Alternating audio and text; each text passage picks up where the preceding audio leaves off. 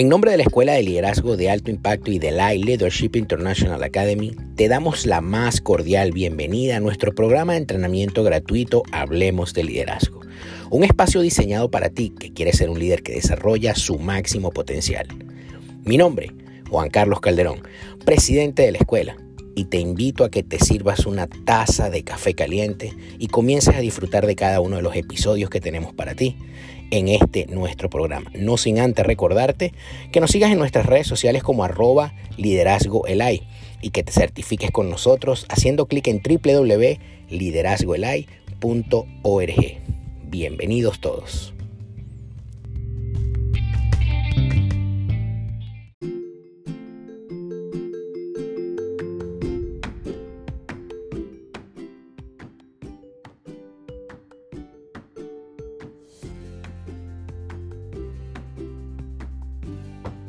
Bueno, feliz día, feliz tarde, feliz noche, donde quiera que te encuentres, qué placerazo estar con ustedes el día de hoy. Mi nombre es Neri Núñez y agradezco en este momento a la Escuela de Liderazgo de Alto Impacto, ELAI, y también a la Academia Internacional de Capellanía. Oigan, qué tremendo privilegio estar con ustedes. Me siento muy honrada, muy agradecida primeramente con mi creador, con mi Dios de poder estar aquí dirigiéndome a ustedes el día de hoy. Y pues, ¿qué les puedo decir? Ah, ya les comenté mi nombre, Neri Núñez, soy hondureña y en este momento estoy en mi país, ¿verdad? Estoy aquí en Honduras. Y hoy, el día de hoy, vamos a estar desarrollando un tema que en lo personal debo admitir que sigo aprendiendo de ese tema. Planificar claro, estamos a 24 de enero, quizás muchos de nosotros ya comenzamos con esas planificaciones desde octubre, noviembre, diciembre del año pasado o al inicio de este año. Pero, a ver, yo no sé a ustedes si les ha pasado, pero a mí me pasa mucho o me pasaba mucho que planificaba y ya el mes de febrero ustedes ya no quería seguir con esa planificación. O simple y sencillamente a mitad de año abortaba mucho de la planificación y terminaba el año con poco o nada de lo que había planificado. Y en su momento me tuve que detener a preguntarme el por qué estaba sucediendo eso. Ahora bien, su servidora, ¿verdad? Eh, estudia comportamiento humano y obviamente para estudiar comportamiento humano podemos hacerlo desde diferentes aristas. En mi caso lo hago mucho encontrando las causas, encontrando ese, eh, no solamente quitando las telarañas, sino que procurando encontrar la araña, ¿verdad? Porque de esa manera pues ya nos libramos de, de estar trabajando y trabajando en quitar telarañas nada más. ¿Y saben qué descubrí? Descubrí en mi experiencia muy personal, pero también este, entrenando a equipos, ¿verdad? De liderazgo o empresas, de que por qué sí funcionaba la planificación para unas y que por qué no funcionaba para otras. Entonces descubrí que había una pregunta bastante interesante, pero a la vez simple y sencilla. Ahora bien, lo simple y sencillo no siempre es tan fácil. ¿Verdad? No tenemos que confundir. Simple y sencillo no es sinónimo de fácil. ¿Por qué? Porque estamos en un mundo que aparentemente debería de ser simple y sencillo, pero en realidad estamos en un mundo donde nos invita a todo lo fácil. ¿Qué significa eso? Que el día de ayer yo tenía ganas de comer palomitas, señoras y señores. No estaban mis hijos en la casa y dije, yo voy a disfrutar esta tarde, voy a ver una película, me voy a hacer palomitas. ¿Y qué creen? Me veo en la tentación de agarrar una palomita de microondas y meterla y en tres minutos tenerlas listas, ¿ya?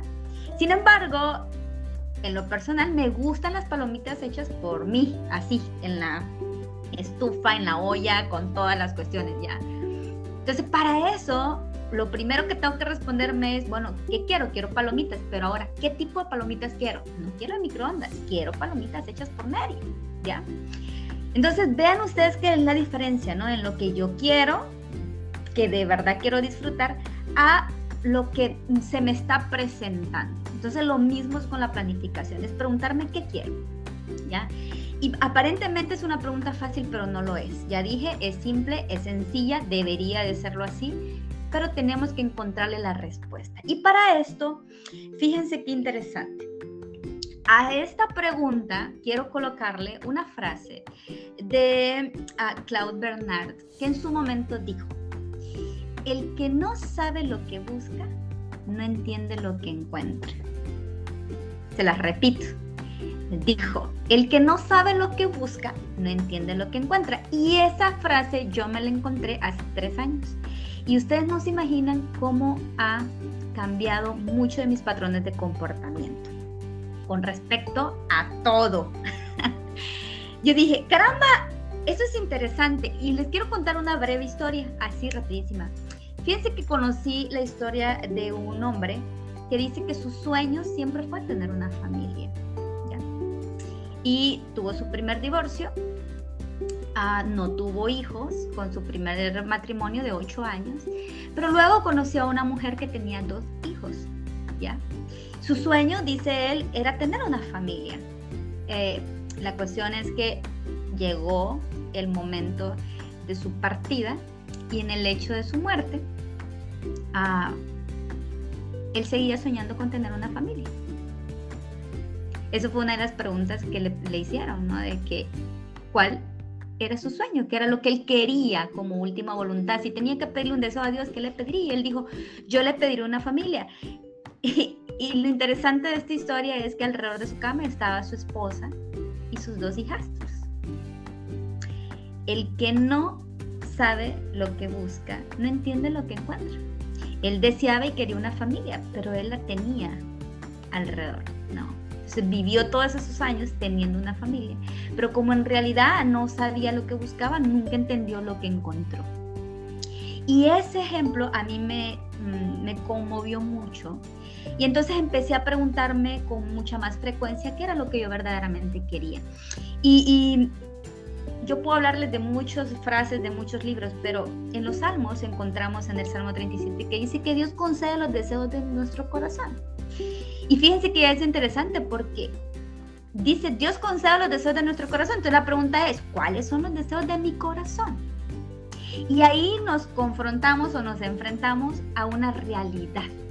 Y es que muchas veces o nos da miedo desear por infinidad de creencias, o nos da miedo incluso nosotros mismos saber o decirnos a nosotros mismos qué es lo que verdaderamente quiero, ¿ya? Si yo no soy capaz de responder a esa pregunta, ¿qué es lo que verdaderamente quiero? No voy a entender lo que encuentro. Miren, señoras y señores, eso es como cuando vamos en el carro y yo estoy esperando que a mí la persona que va a la par mía, llame el esposo, llame la amiga, llame el hermano, mamá, etcétera, y yo en mi mente quiero un helado. Yo estoy esperando que la persona que esté a la par entienda o reciba el mensaje desde el cielo que yo quiero un helado. Eso es uno. Ya. No funciona siempre así. Y pasamos de la tienda de helado, yo me frustro, que qué barbaridad, que quería un helado. eso es un tema. Pero el otro tema es el siguiente. Cuando yo sí expreso, yo digo, es que sabes qué, quiero un helado y la persona que va conduciendo se detiene y dice, deme un helado de vainilla. Y me da el helado de vainilla. Y luego yo digo, es que no, yo quería chocolate. Entonces, la frustración llega no por lo que estamos recibiendo que no nos gusta o que no lo pedimos. No, la frustración inicia cuando nosotros mismos no sabemos qué es lo que queremos, señoras y señores. Entonces, cuando hablamos de planificación, fíjense qué interesante. Yo no sé ustedes si ya tienen su planificación, pero a mí me pasaba mucho y lo voy a hablar de, mi experiencia porque pues la verdad puedo hablar de muchas otras personas, pero digo, tengo más autoridades de lo que yo he vivido. Yo tenía una lista de 40 logros por hacer en el año. Así comenzaban mis años, por así 40, 50. y después, claro, miraba que me frustraba porque no los podía cumplir, etc. Pero luego este, entendí que tenía que reducir la lista de los logros que yo quería en ese año. Y bueno, eh, la, la lista la hicimos más chiquita. Sin embargo, todavía no cumplíamos con esos logros a cabalidad. A la mitad de camino se abortaban, algo sucedía, ya no se hacía, o eran muy grandes las metas, etcétera. Pero les voy a decir algo que a mí me está funcionando. Y es lo siguiente. Número uno es hacer la lista de lo que yo quiero lograr este año. Ya desde ahí comienzo, comienzo diferente. ¿Qué es lo que quiero lograr? Ok. Yo quiero lograr, por ponerles un ejemplo, ya este, pagar mis deudas este año. Perfecto. Quiero lograr mantener mi peso por todo el año. Quiero lograr mantener un estilo de vida saludable. Quiero lograr tener ingresos de mil, mil quinientos, dos mil dólares mensuales. Pero no solamente debo colocar logros tan materiales. También es válido colocarnos logros como em, emocionales. ¿Qué logros emocionales quiero lograr? ¿No? Quiero crecer. Bueno, sí, pero crecer en qué? ¿Verdad? Ahora bien, dentro de esos logros, yo al inicio colocaba, este año quiero sentirme más amada, este año quiero sentirme más cuidada, este año quiero desarrollarme, este año quiero... Y, y empezaba a escribir todo eso. Y me di cuenta el año pasado que esos logros no se realizaron. Entonces tuve que revisar cuál era el patrón de comportamiento del por qué no se habían realizado. Y es que me di cuenta ustedes que todos aquellos logros que yo quería ejecutar ese año y dependían de alguien más, solamente me creaban frustración y mucho dolor. Y mucha crítica y mucho juzgar al otro. Entonces, interesante que la planificación, lo primero es saber qué es lo que quiero.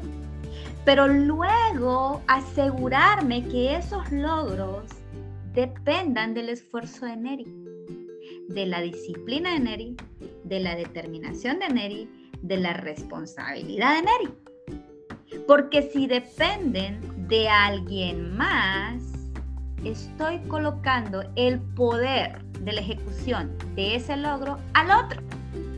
Y señoras y señores, hay un 90% de probabilidad, puede ser menos o más, de que eso, bueno, no, no quiero decir fracase, no se lleve a cabo porque el fracaso en realidad no existe, siempre aprendemos, ¿ya? Entonces, tenemos esa probabilidad de que de frustrarnos a fin de año, ¿ya? Ahora bien, eso no quita que cuando estamos trabajando en un equipo o estamos en una familia, haya logros que, que, que nos involucre a todos y que todos tengamos que trabajar.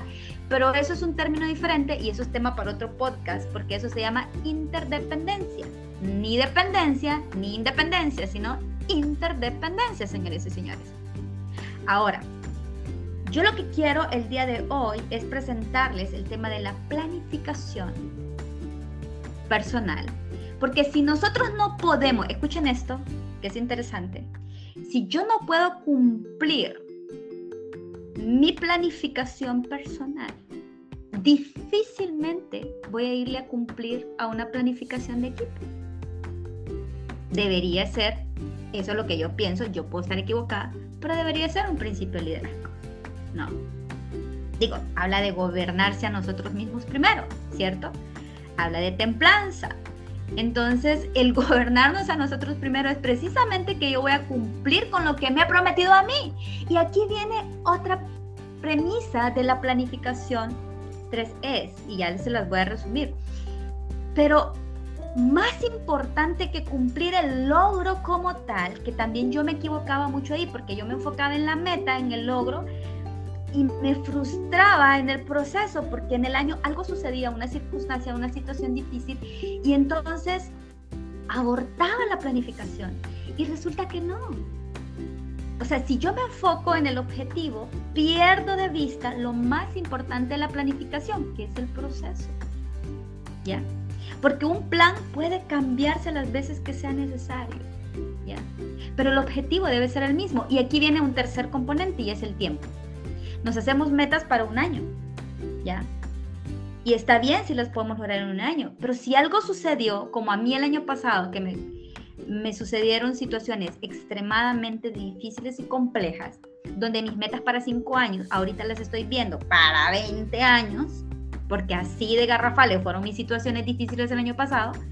Yo tengo dos opciones. frustrarme, llorar y que el cortisol se me vuelva a subir y pasar una y otra vez en crisis de fibromialgia, etcétera, etcétera, etcétera, o soltar y confiar en las manos de mi Padre Celestial y decir, ok, bueno, lo que yo tenía para cinco años, ahora no importa, tengo que lograrlo en 20, en 30, en 50, no sé, pero moriré intentando lograr esa meta, lograr ese objetivo, lograr ese propósito.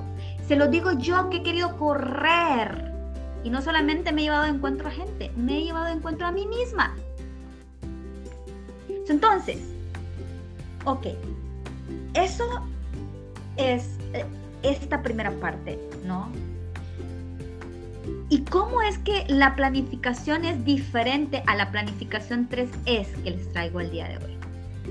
Tenemos tres E. La primera E es la eficiencia. Miren qué interesante. La eficiencia, y se los voy a leer textual, dice que es la capacidad para realizar o cumplir adecuadamente una función. Señoras y señores, cuando hablamos de eficiencia, habla de conocernos a nosotros mismos. Y no en ese asunto, ya saben, de, de, de mentalidad positiva, yo sí puedo y me conozco. No, eficiencia habla de ser congruente conmigo misma. Dice que es la capacidad para realizar o cumplir adecuadamente. Oigan, esa palabra es la clave allí. Adecuadamente, no está diciendo de más de lo que usted puede, no dice adecuadamente una función. ¿Y qué es adecuado? ¿Quieren que les diga qué es adecuado? Adecuado es cuando a mí en el manual de mi vehículo me dicen que mi carro o mi automóvil no puede em, eh, no, no, puede sobrepasar, por decirles así, 120 kilómetros por hora. Pero entonces vengo yo y como voy en una calle abierta, digo, ay, el manual dice eso, pero le voy a meter el acelerador y voy a 180 kilómetros. El carro puede ser que me llegue a esa velocidad de 180, pero a mí el manual del carro me está diciendo que no es adecuado para el carro, porque se le puede, no sé, hacer X cosa al motor del carro. ¿Ya? Me van siguiendo y me van entendiendo, yo sé que sí, ¿cierto? Entonces la eficiencia es esa capacidad ¿ya? Para realizar o cumplir adecuadamente una función. ¿Qué significa eso? Que Neri en este momento de su vida solamente puede caminar en las mañanas. No puedo hacer ningún otro ejercicio, porque si hago otro ejercicio se me descompensa todo mi cuerpo. Entonces yo solamente puedo caminar un máximo de 45 minutos. Pero ¿qué creen? La vocecita en la mente, llama, llámele como le llame, ego, mala inclinación, como usted quiera llamar, me dice, Neri, tú puedes caminar hora y media. Y sabes qué, y puedes hacerte una rutina de CrossFit, y puedes hacerte una rutina de esto, y, y sí, sí puedo, pero no es adecuado para mí. Entonces, una planificación tiene que contener eficiencia, basarse en la eficiencia. Esto que yo quiero lograr, ¿es adecuado para mí? Porque mira, si tú tienes que desvelarte todas las noches o qué sé yo, pero no es adecuado para ti, lo puedes hacer, sí lo puedes hacer, pero no es adecuado. Número dos, la segunda E no solamente se trata de conocer esa capacidad, sino que se trata de ser eficaz. Ser eficiente es conocernos a nosotros mismos, cuál es nuestra capacidad adecuada para funcionar y lograr algo. Pero luego la eficacia es la capacidad para producir el efecto deseado o de ir bien para determinada cosa. Es diferente a la eficacia. Repito, la eficacia es la capacidad para producir el efecto deseado o de ir bien para determinada cosa. Y aquí habla de qué creen ustedes. Capacidad para producir el efecto deseado. Señoras y señores, aquí habla de algo que no nos gusta mucho y nos habla de disciplina si queremos producir, necesitamos disciplina. Y para la disciplina, poderla desarrollar, tengo que olvidarme de la motivación. ¿Por qué? Porque la motivación, señoras y señores, no es una buena compañera, pero la acción sí.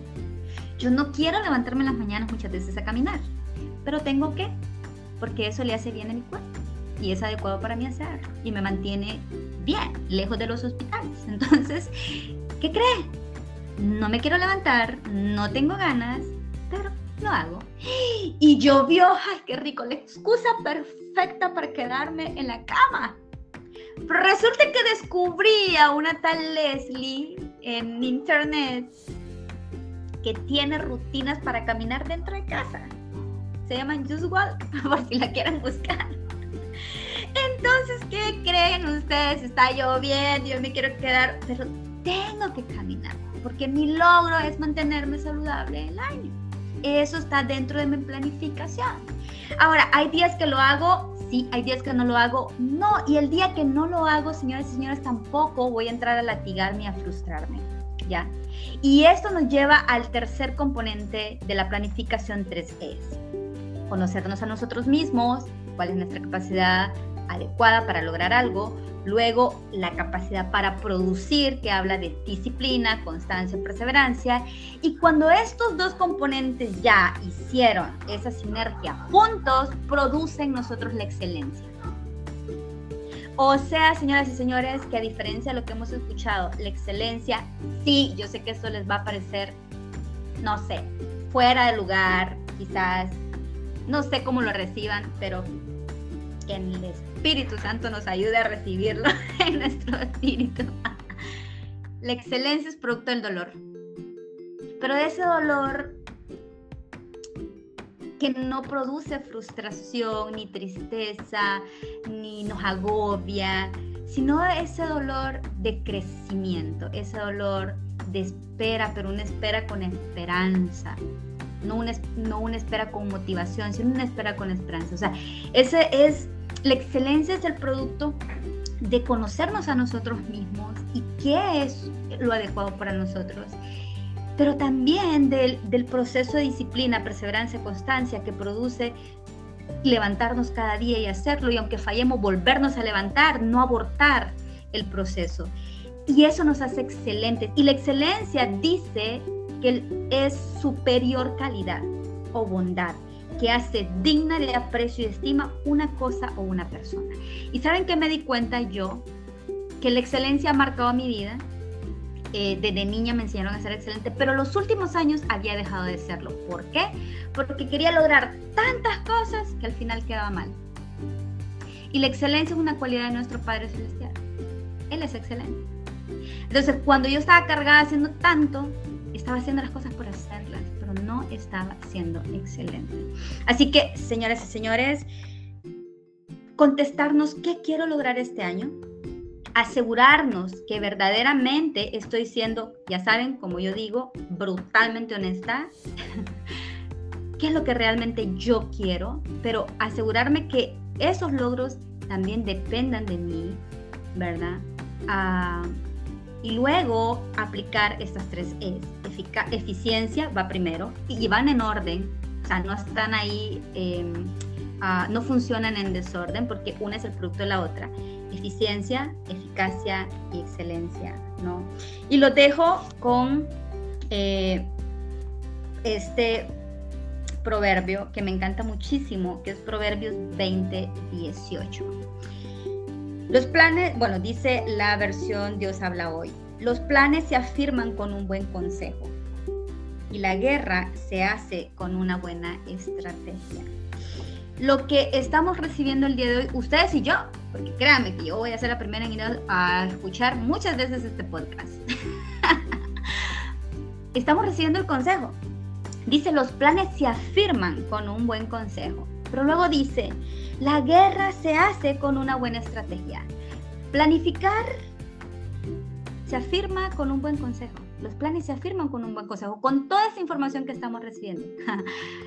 Pero la guerra se hace con una estrategia. Y nuestra mayor estrategia, señoras y señores, será hacerlo. Esa es la mayor estrategia. Levantarme cada día y hacerlo. Mirar cuáles son mis logros y hacerlo. Pero tuve esta circunstancia, me calmo, me detengo, tomo una pausa, pero cuando ya tengo que, vuelvo me paro, me levanto y comienzo nuevamente. ¿Ya? Esa es la mejor estrategia. Yo quisiera decirles que hay infinidad de estrategias. Jesucristo viene a la tierra, hizo lo que tenía que hacer. Él traía una encomienda, una asignación, un llamado, un propósito, como le querramos llamar. Él traía una asignación específica y puntual. ¿Se le presentaron cosas en el camino? Sí. ¿Tuvo que planificar? Yo les aseguro que sí tuvo que planificar algunas cosas. Pero su enfoque era cumplir con ese supremo llamamiento. En nuestro caso es lo mismo. Estamos aquí para cumplir, para terminar, ¿ya? Entonces la guerra se gana con buena estrategia y la mejor estrategia simple y sencillamente es hacerlo. Es levantarnos cada día, ¿ya? Y verdaderamente hacerlo. Termino este podcast diciéndoles que si ustedes creen, si ustedes creen, van a poder. Solamente tenemos que traernos a soñar, señoras y señores. Y regresamos a lo simple, a lo sencillo, que no necesariamente es fácil, pero eso es una muy buena forma de que comencemos este año. Así que feliz día, feliz tarde, feliz noche. Me encantó estar contigo el día de hoy y bueno, espero que este podcast te haya agregado mucho valor. Escuela de Liderazgo de Alto Impacto, estamos para servirte y la Academia Internacional de Capellanía también. Así que un placerazo. Hasta la próxima.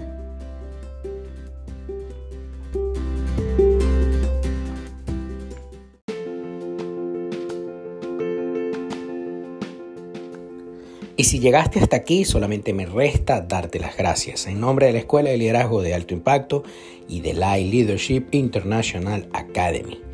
Como te dije, mi nombre es Juan Carlos Calderón. No te olvides de compartir este audio con alguien y seguirnos en nuestra cuenta de Instagram como arroba Hablemos de Liderazgo.